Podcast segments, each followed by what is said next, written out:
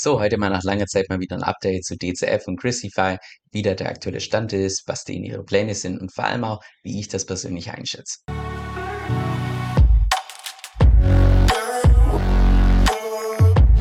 Hi, mein Name ist Kevin und auf meinem Kanal geht es primär um DeFi, Decentralized Finance. Genauer gesagt verschiedene DeFi-Protokolle und DeFi-Strategien, weil ich persönlich felsenfest davon überzeugt bin, dass das die Zukunft ist und man damit auch in Zukunft das meiste Geld verdienen kann. falls du das zusagt, dann lade ich dich herzlich ein, um auf Abonnieren zu klicken und mit dem lass uns auch direkt ins heutige Video reinstarten. So, zunächst mal zum aktuellen Stand und zwar ist Quistify ja schon seit einigen Wochen hier auf Ethereum gelauncht, hat auch mittlerweile auf Ethereum ein TVL von ungefähr 100.000 Dollar, das heißt das ist definitiv, da gibt's noch ordentlich Luft nach oben, sagen wir so. Aber der Großteil vom Kapital steht nach wie vor auf der Binance Smart Chain mit so knapp 30 Millionen. Jetzt, wenn wir uns mal diese Zahlen bei DeFi Lama anschauen, dann zeigt sie an TVL von ungefähr 14 Millionen. Warum es da solche große Unterschiede gibt zwischen DeFi Lama und Christify, kann ich euch, um ehrlich zu sein, nicht genau sagen. Ich vermute jetzt einfach mal, dass DeFi Lama vielleicht nur gewisse Sachen zum TVL dazuzählt und bei Christify hier noch andere Sachen noch zusätzlich dazugezählt werden. Aber wie gesagt, woher diese Differenz kommt, kann ich nicht genau sagen. Jetzt bei DeFi-Frank, der zweiten Plattform, die ebenfalls zu diesem, also ich sag mal, zum gesamten Projekt zugehört, die hat derzeit hier laut dem Dashboard ein TVL von ungefähr 15 Millionen Dollar. Wenn wir hier mal bei DeFi Lama reinschauen, sind es hier sogar knapp 19 Millionen Dollar. Das heißt, da gibt es auch leichte Unterschiede. Aber ich sag mal so von der Größenordnung her, sowohl Crucify als auch DCF nahezu, also ich sag mal, relativ vergleichbar, was die Größe angeht. Jetzt beides, was die Größe angeht, eigentlich eher Größen, wo ich, um ehrlich zu sein, normalerweise gar keine tiefe Recherche zu irgendwelchen Projekten mache, geschweige denn, dass ich irgendwelche Projekte näher verfolge, die noch relativ klein sind im Vergleich zur Competition, die es derzeit schon auf Ethereum und der Binance Margin gibt. Der Grund, warum ich persönlich trotzdem immer up to date bleibe, gerade bei DCF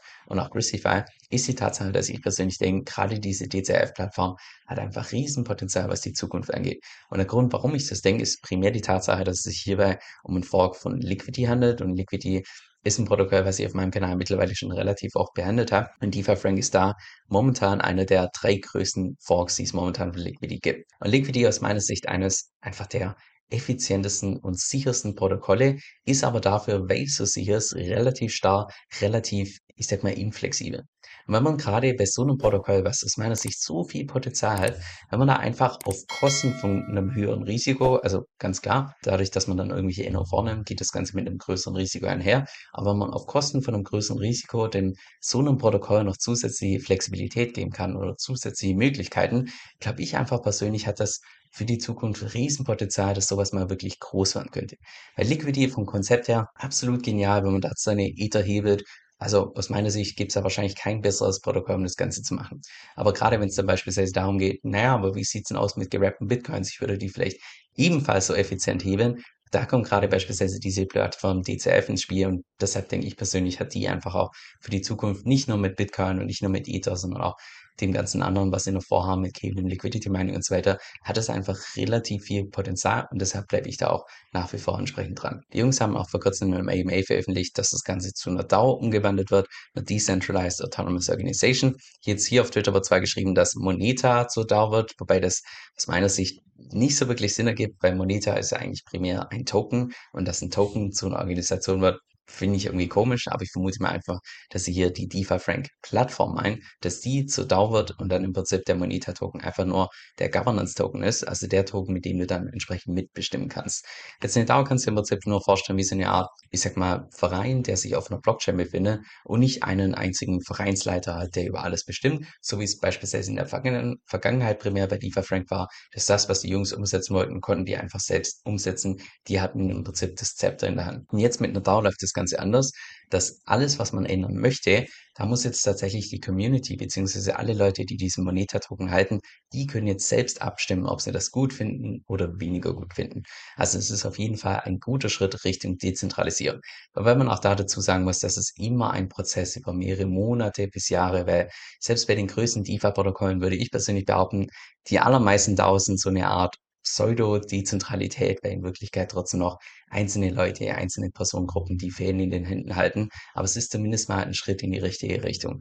Und Hintergrund von dem Ganzen, warum sie das überhaupt machen und was eigentlich ursprünglich nicht geplant war, ist primär die Tatsache, dass sie ein Proposal gestellt haben bei Curve, dass im Prinzip die ganzen, die ganzen Rometer, dass im Prinzip die ganzen Moneta-Tokens, die derzeit im Curve Pro ausgestellt werden, dass die im Safe-Verlauf ersetzt werden durch Curve-Tokens. Und dafür haben sie entsprechend ein Proposal gestellt, nur die Leute von Curve, die Leute, die das Ganze bewertet haben, diesen ich sag mal, sie legen sehr viel Wert auf Dezentralität und haben dementsprechend ein super kritisches Feedback gegeben, was definitiv sehr lesenswert ist, das mal durchzulesen, weil ja, das einfach viele Punkte anspricht, die wahrscheinlich dem 0815 Retail-Investor davor vielleicht gar nicht so bewusst war. Auf jeden Fall haben die ziemlich kritisches Feedback gegeben zu dem Ganzen und deshalb haben die Jungs gesagt, okay, bevor wir jetzt da irgendwie versuchen, weiterhin irgendwie hin und her zu diskutieren oder sonst was, lass uns das Ganze deutlich dezentraler machen, indem wir das selbst zu Daumen wandeln. Also aus meiner Sicht definitiv ein guter Schritt. In dem Zuge wird auch ein zweiter Stablecoin eingeführt, ein Stablecoin, der diesmal in US-Dollar gepackt ist. Der wird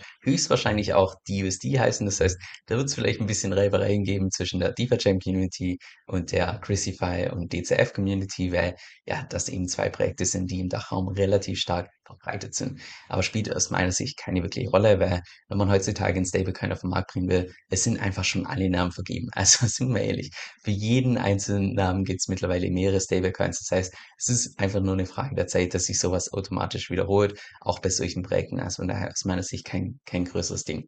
Und der Hintergrund ist primär das, und das war eine Sache, die ich schon von Anfang an hinterfragt habe, oder wie ich schon von Anfang an gedacht habe, wie soll das funktionieren? Aber ich dachte ursprünglich, ja, die Jungs haben da irgendwie, keine Ahnung, sich was raffiniertes einfallen lassen oder so. Aber Hintergrund ist im Prinzip der, dass wenn man tatsächlich gehebeltes Liquidity Mining macht, dann ist es unglaublich wichtig, dass man das mit Paaren macht, die an sich relativ wenig zueinander schwanken. Also beispielsweise, was relativ problemlos funktioniert, ist beispielsweise gehebeltes Liquidity, Liquidity Mining mit, sagen wir mal, dem DAI Stablecoin und dem USDC Stablecoin die schwanken nahezu nicht. Das heißt, da kann man auch über beispielsweise MakerDAO derzeit Liquidity Mining betreiben mit einem 50-fachen Hebel, weil einfach die Schwankungen so gering sind, dass man nahezu nicht liquidiert werden kann. Jetzt, wenn man allerdings gehebeltes Liquidity Mining betreiben würde mit einem Stablecoin, der in den Schweizer Franken gepackt ist und einem Stablecoin, der in den US-Dollar gepackt ist, ja, dann hat man halt hier diese dieses zusätzliche Währungsrisiko, dass entweder der Schweizer Franken zum US-Dollar stärker ist oder weniger stark. Und je nachdem, wie stark das schwanken kann, und in der Vergangenheit hat es einfach, ja, um einen zweistelligen Prozentsatz teilweise Schwankungen, je nachdem. Also jetzt nicht von heute auf morgen, sondern meistens äh, bei Währungen über mehrere Monate bis Jahre, dass es da stärkere Abweichungen gibt. Aber wenn es eben solche Abweichungen gibt, dann kann man dementsprechend auch beim Liquidity Mining einfach liquidiert werden oder auch Verluste fahren und das wäre natürlich unschön. Und deshalb wird es jetzt auch einen zweiten Stablecoin geben, einen Stablecoin, der in den US-Dollar gepackt ist und damit ist auch das gehebelte Liquidity Mining um ein Vielfaches einfacher im Vergleich jetzt zum Beispiel dem DCF. Und die Konsequenzen daraus sind aus meiner Sicht auch deutlich größer, als sich das die meisten Leute das vorstellen, weil dadurch, dass man jetzt im Prinzip einen zweiten Stablecoin einführt, also zum DCF, einen zweiten Stablecoin, der dann primär gedeckt wird durch irgendwelche LP-Tokens und so weiter, nimmt man im Prinzip das ganze zusätzliche Sicherheitsrisiko, was ursprünglich geplant war für den DCF, das nimmt man jetzt im Prinzip und packt es auf diesen zweiten Stablecoin. Das heißt, der DCF aus meiner Sicht wird dann viel mehr zu diesem sicheren Hafen, wo man ja einfach darauf vertrauen kann, dass da sicherheitstechnisch höchstwahrscheinlich nichts in der Zukunft anbrennen wird. Und das ist was, was ich persönlich, der ja primär mit dem Gedanken spielt, beispielsweise DCF zu benutzen, um die Bitcoin-Position zu hebeln, finde ich das persönlich ultra attraktiv als Investor, gerade wenn sich jetzt beispielsweise DCF weiterhin etabliert, also etabliert im Sinne von, es ist weiterhin über mehrere Monate, vielleicht sogar noch ein Jahr entsprechend aktiv, es kam nie zu einem Hack, nie zu einem Exploit oder sonst was, da würde ich sagen, ist wahrscheinlich DCF dann im gesamten Markt im DeFi-Space einfach die effizienteste Möglichkeit, wie man seine eigenen Bitcoins heben kann. Und ich habe auch erst vor zwei bis drei Wochen oder so bei uns in der, in der Strategiegruppe erwähnt, dass ich gesagt habe, wenn es einfach nur einen Fork von Liquidity geben würde, der nichts anders macht, außer gerappte Bitcoins anzubieten, das würde ich persönlich schon so feiern, weil ich denke, das ist so ein großer Use Case, dass man relativ sicher und relativ effizient seine Bitcoin-Position heben kann. Gerade die, für die Leute, die der Meinung sind, wie ich, dass Bitcoin einfach im Zeitverlauf mal deutlich mehr wert sein wird als derzeit. Ist einfach aus meiner Sicht langfristig gesehen, wenn man es konservativ angeht, nahezu ein No-Brainer. Von daher dachte ich schon, also das an sich ist einfach schon so ein starker Use Case und deshalb finde ich das persönlich absolut, also ich finde es absolut genial, dass es jetzt getrennt wird. Das zusätzliche Risiko mit den ganzen LP-Tokens, das geht auf einen anderen Stablecoin. Das wird wahrscheinlich der Stablecoin sein, den ich persönlich weniger benutze, weil ich persönlich weniger der Yield-Farmer bin, sondern meine Strategie zieht eigentlich primär auf Kursgewinne aus und auch gehebelte Kursgewinne. Von daher finde ich, dass, dass es jetzt getrennt ist oder überwiegend getrennt ist, eigentlich deutlich besser. Das gesagt haben, es gibt auch noch, also gerade für die ganzen Entrepreneure da draußen oder vielleicht auch für die Jungs von, von Christify und DCF, ich weiß nicht, inwiefern das da tatsächlich schon diskutiert wurde, aber das ist auch so eine Sache, wo ich denken würde, oh, das wäre, das würde mich doch nur so ein bisschen reizen. Wir haben tatsächlich eine Vorkette von Liquidity, wo man nicht nur Ether und gerappte Bitcoins hinterlegen kann, sondern zusätzlich noch gestakte Ether, also Logischerweise hat man dann das doppelte Smart Contract Risk, wenn man beispielsweise die gestakte Form von Lido mitverwendet. Aber wenn ich mir vorstelle, dass man super effizient mit einer Überversicherungsgrenze von 110% dann seine gestakten Ether nochmal heben kann, einmalige Gebühren zahlt in Höhe von 0,5% und dann den gehebelten Cashflow bekommt vom Staking, wenn man das Ganze heben kann. Also, das wäre schon allererste Sahne. Und das war auch wieder einfach so ein Punkt, wo man in DeFi-Space ganz, ganz, ganz vorne mitspielt. Also da lässt man sogar Euler Finance und AWV3 oder sonst was komplett kalt dastehen, weil es so effizient geht's eigentlich bisher. Also einfach bisher noch nicht. Von daher, das ist ja noch eine Sache, die ich persönlich ziemlich cool finde. Und wer weiß, vielleicht habe ich da äh, den ein bisschen Einfluss auf die Jungs von Crucify, dass sie sich das mal überlegen bzw. durchdiskutieren. Aber das fände ich natürlich cool. Geht natürlich auch wieder auf Kosten der Sicherheit, keine Frage, weil in dem Moment man natürlich auch dann Abhängigkeit zu einem anderen Projekt. Und by the way, man hat auch ziemlich stark rausgehört in den AMAs, dass die Jungs gerade wohl relativ viel Kritik bekommen. Ich vermute auch mal, dass die Kritik primär aus zwei verschiedenen Gründen kommt. Und zwar zum einen, dass sie ihre eigene Deadline nicht eingehalten haben, weil ich glaube, ursprünglich war geplant, dass das gehebelte Liquidity Mining irgendwann Ende 2022 live gehen soll. Mittlerweile haben wir einfach, ja, Februar 2023 und das Ganze ist immer noch nicht live. Und so wie es anhört, wird es sich auch noch um eine gute Zeit entsprechend verzögern. Und das sind jetzt wahrscheinlich, ja, einfach der ein oder andere enttäuscht, die sich darauf gefreut haben und jetzt das Ganze einfach immer noch nicht live ist. Aber gerade was solche Deadlines angeht, muss ich persönlich sagen, bin ich mittlerweile deutlich rücksichtsvoller geworden, einfach aufgrund der Tatsache, dass ich im letzten Jahr einfach dieses Projekt mit dem DeFi-Chain Wizard, mit den Entwicklern von vorne bis hinten durchgemacht habe. Und selbst bei dem DeFi-Chain Wizard, was von der Projektgröße her und von der Schwierigkeit her so ein Popelprojekt ist, also Jetzt bin ich böse, ihr DeFi Chain Wizard Entwickler. Also das war immer noch harte Arbeit und es stand viel dahinter, aber im Vergleich zu jetzt beispielsweise Projekte mit äh, DCF, mit Grisify und so weiter, ist es einfach von der Projektgröße her so ein Projekt gewesen im Vergleich zu dem hier. Und selbst bei diesem Probeprojekt hatten wir mehrere Monate Verzögerung, weil dann auch plötzlich dieser Bug hier auftaucht und dann muss man das hier noch fixen und dann macht man ein Audit und dann dauert dieses Audit drei oder viermal so lang, wie man eigentlich ursprünglich geplant hatte. Und oh, da kamen so viele Sachen dazwischen. Von daher kann ich das deutlich besser mittlerweile nachvollziehen, dass wenn irgendwelche Entwickler sagen, ja, wir schaffen es einfach nicht, unsere Deadline durchzuziehen, da denke ich, okay, passt, gebt gerne weiterhin Gas, aber lieber liefert ihr was ab, was auch dann im Endeffekt wirklich funktioniert, als dass ihr dann irgendwie was Halblebiges abliefert, was im Endeffekt ja, einfach dann nicht funktioniert oder exploited wird, gehackt wird und so weiter. Also das ist wahrscheinlich der eine Punkt, warum relativ viele Leute momentan enttäuscht sind. Und dann noch der zweite Punkt, dass ich persönlich davon ausgehe, dass einfach ein Großteil von meiner Audience von dem Beginn an im Prinzip die ganzen Gihani-Tokens und Moneta-Tokens gekauft haben, durchgeholt haben und jetzt im Minus stecken. Und das ist ein Punkt, also ihr könnt einfach mal zurückschauen in die Timeline, wo ich auch selbst bei mir auf YouTube gesagt habe, ich gebe sämtlichen Altcoins raus, weil momentan einfach die makroökonomischen Fakten gegen ansprechen. Weil die ganzen Tokens, also sowohl Moneta als auch Gianni Tokens, sind gelauncht inmitten von einem Bärmarkt. Und selbst wenn die gelauncht werden zum Ende von einem Bärmarkt, ist es einfach historisch gesehen so, dass in aller Regel dann auch Bitcoins trotzdem kleine, gerade die kleinen, hochriskanten Altcoins in aller Regel outperformen. Natürlich gibt es ja immer mal wieder irgendwelche Ausnahmen, aber in aller Regel rein statistisch von der Vergangenheit her war es so und zusätzlich kam einfach so, die ganzen Makrofaktoren, die einfach gegen Risk-On gesprochen haben. Und wenn man dann solche, ne, solche, ich sag mal, Wetten eingeht, dass man beispielsweise den Moneta-Token kauft oder den Crucify-Token kauft, in der Marktphase, wo eigentlich die Chancen gegen ansprechen, dass sowas tatsächlich gut geht und dann solche Wetten nicht aufgehen, so, sorry, da ist nur eine einzige Person schuldig dran und das ist die Person, die du siehst, wenn du in den Spiegel schaust. Und das ist wahrscheinlich nicht das, was die Leute hören wollen, sondern das ist einfach die knallharte Wahrheit. Jetzt gerade was die größten Herausforderungen angeht, würde ich persönlich sagen, also jetzt das ganze Coden von den ganzen Änderungen mit, was ich, der DAO und so weiter und so fort, würde ich persönlich sagen, vom Coden her wahrscheinlich ein kleiner Teil. Das ist wahrscheinlich einfach nur eine Frage der Zeit, bis das Ganze fertig ist und das Ganze live ist.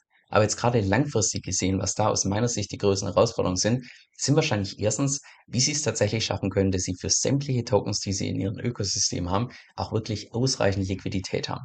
Weil sie haben dann den Moneta-Token, sie haben den Receiver, also den G-Honey-Token, sie haben den DCF und dann noch zusätzlich den Stablecoin DUSD. Und das sind alles Token, wo man dann verschiedene Dexes braucht, wo man dann verschiedene, also auch auf verschiedenen Dexes dafür sorgen muss, dass dann ausreichend Liquidität da ist. Das heißt, man muss Incentives schaffen und das ist eine Aufgabe, die nicht so ganz einfach ist, weil selbst Liquidity, die nur zwei Tokens haben, einmal den Liquidity Token und zum anderen den LUSD. Selbst die haben sich ziemlich schwer getan über einen längeren Zeitraum, dass sie dann tatsächlich ordentlich Liquidität für ihren eigenen Stablecoin und auch für den Liquidity Token überall bereitstellen können oder einfach das erreichen können mit verschiedenen Incentives. Und bei DCF und Grisify ist das Ganze nochmal eine Stufe schwieriger, weil es einfach mehr Tokens gibt. Also das wird auf jeden Fall eine Herausforderung definitiv machbar, aber aus meiner Sicht wahrscheinlich langfristig gesehen keine einfache Aufgabe. Und dann wahrscheinlich der zweite Punkt, der wahrscheinlich dann in ja, ich würde nicht sagen naher Zukunft, aber kurz danach dann irgendwann mal relevant wird. Weil momentan, und das ist auch so, wie ich das persönlich gerne sehe bei irgendwelchen DeFi-Projekten, dass sie sich anfangen, also von Anfang an zunächst mal darauf fokussieren, einen starken Use Case anzubieten. Einen starken Use Case beim Projekt. So, und das tun sie auch aus meiner Sicht absolut. Bei DCF haben wir schon allein die Möglichkeit, dass du noch zusätzlich gerappte Bitcoins heben kannst. Aus meiner Sicht, ich feiere das komplett. Also das spielt mir komplett in die eigene Strategie ein. Vielleicht bin ich da auch da selbst so ein bisschen gebiased, aber ich persönlich würde schon sagen, allein das aus meiner Sicht ein riesen Nutzen im Vergleich zu anderen Borrowing-Protokollen, die einfach deutlich weniger effizient sind. Das heißt, das zum einen bei DCF, dann zusätzlich bei Grisify haben wir das gehebelte Liquidity Mining. Auch das würde ich sagen, das ist eine absolute Win-Win-Win-Win-Situation für jeden, der da beteiligt ist. Also auch das aus meiner Sicht ein ziemlich starker Use Case. Das heißt, was den Use Case von den Projekten angeht, ich glaube, da sind die Jungs dran. Und da werden die auch was auf dem Markt oder die bieten auch derzeit schon was auf dem Markt an, was aus meiner Sicht als Investor definitiv attraktiv ist. Und dann kommt irgendwann der Zeitpunkt, wo es immer wichtiger wird, dass gerade um die um eine große Community zu schaffen und dass die Community auch überwiegend, also jetzt nicht vielleicht dauerhaft, aber zum Großteil einfach happy ist, dass man sich dann stärker darauf fokussiert auf die Tokenomics. Also den Use Case im Prinzip für die ganzen Tokens, damit die Tokens auch aus einer Investorenperspektive einfach attraktiv werden. Und da denke ich gerade, was die Tokenomics angeht, gerade bei Moneta Token, beim Gianni Token und so weiter, da ist noch gut Luft nach oben, was man da optimieren kann, um einfach die Tokens als Investor attraktiver zu machen. Und ich glaube, dessen sind sich auch die Jungs vollends bewusst. Das ist keine Neuigkeit, kein gar nichts, sondern das ist ganz klar, ähm, dass man dann auch das eine oder andere optimieren kann. Und ich glaube auch, dass die Jungs einfach auch die Expertise haben, weil die selbst schon relativ lange in DeFi-Space unterwegs sind, sich selbst gut auskennen, dass sie da einfach wissen, ah, okay, wenn man hier noch irgendwie zusätzlich die Fees nimmt und damit irgendwie Buyback und Burn oder sonst irgendwie solche Mechanismen.